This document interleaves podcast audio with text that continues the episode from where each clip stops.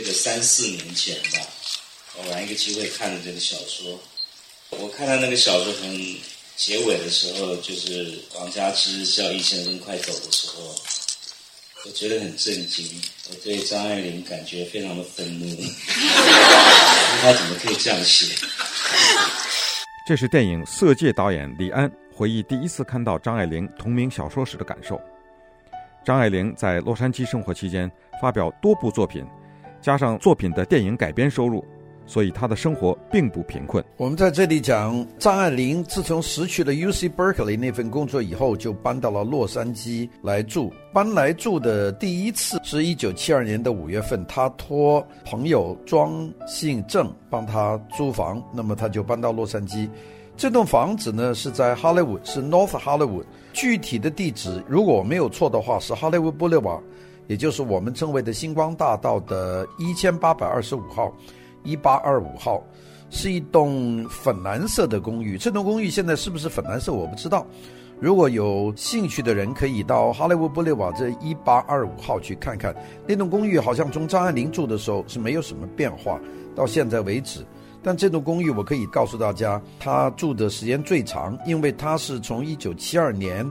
这个大概五六月份搬到这栋公寓，一直住到一九八三年。他的房间号码是三百零五号，也就是三楼的五号房间。这个公寓记载不多，因为张爱玲在这里不太怎么见人，并且呢，当时这个公寓相当大，那个房间其实蛮大的，他那个房间很长的一个房间，并且有两边窗户都开。阳光非常好，都是那种有半圆形拱门的这样的窗子。我估计张爱玲住在这里觉得是很舒服的，因为这地方她在楼上，并且它有点山坡，看下去就看见哈利波波勒堡的那个往下走的那一段啊，一直到十号高速公路的那个边缘的那一片低矮的民居，那还有很多这个棕榈树。张爱玲在这里应该是她非常的高兴的。那么张爱玲呢，很快就搬到这个公寓，这个是一房一厅的公寓。在这里，从窗户上可以看见 Hollywood Hill，在它的北面，往南边就可以看见 Capitol Record，就是那个国会唱片公司，就是那个圆形的一个碟一样的那个房子。大家现在去呃洛杉矶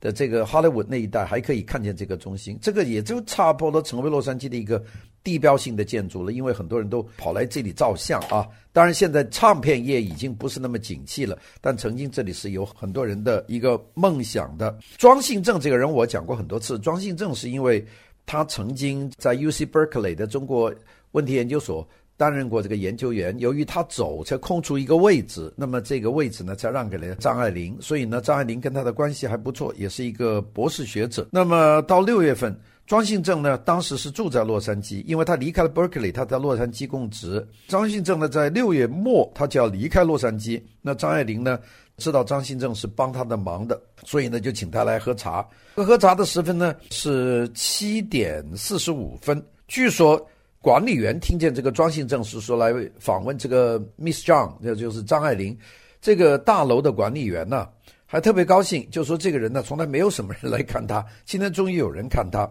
是太孤单了。那么这样就是约了，那庄信正呢，就八点四十分左右进了他的房间，并且呢，张爱玲给他们泡咖啡、冰淇淋，然后呢，拿出那家庭的相册给这个庄信正的夫妇看。这本呢，这个就是最后一本，大家看见他的这一个相册。张信正呢，在商店里买了一本相簿，就交给。张爱玲，你就说你那个相册太老了，我买一个新的相簿给你。这个就是最后一次见面。庄信正他在回忆录里面说，张爱玲为了感谢他来看他，送了给他一枚中国的古代的硬币，这是王莽啊，就是新莽收的硬币，那估计也就是新莽的半两，那也已经有一面是磨平了。庄信正认为这个太贵重，就没有收到。那这就是关于张爱玲的这一段。这一段张爱玲在洛杉矶住了这么长的一个时间啊，但她在这里呢，她一直呢是要完成自己的著作。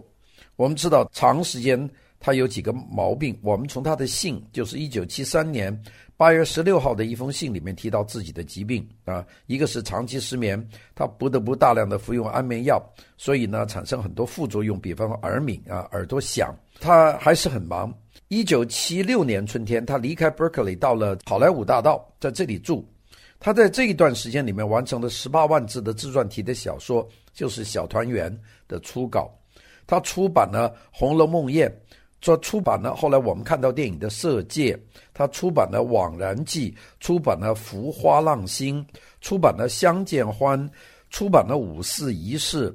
出版了《张看》，完成了《海上花列传》的汉语评注英译本，而他的《半生缘》和《倾城之恋》都被搬上了电影的荧幕。发表了一系列的散文随笔，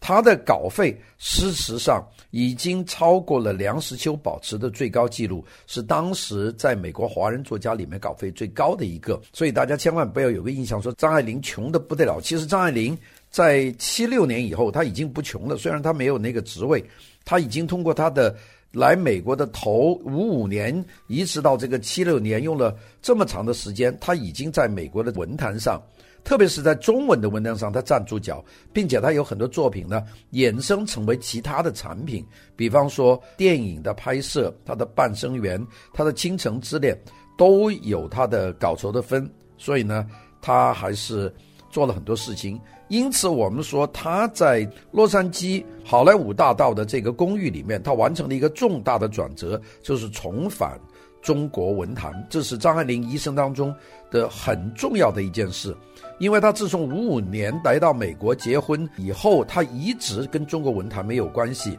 到了一九七六年以后，他重归中国文坛，但是呢，比较起来呢，他的身体就非常差了。从一九八三年开始，也就是他快要搬出这段公寓的时候开始，他那个时候已经开始有牙齿、皮肤这些毛病，那变成他日常生活的两个敌人。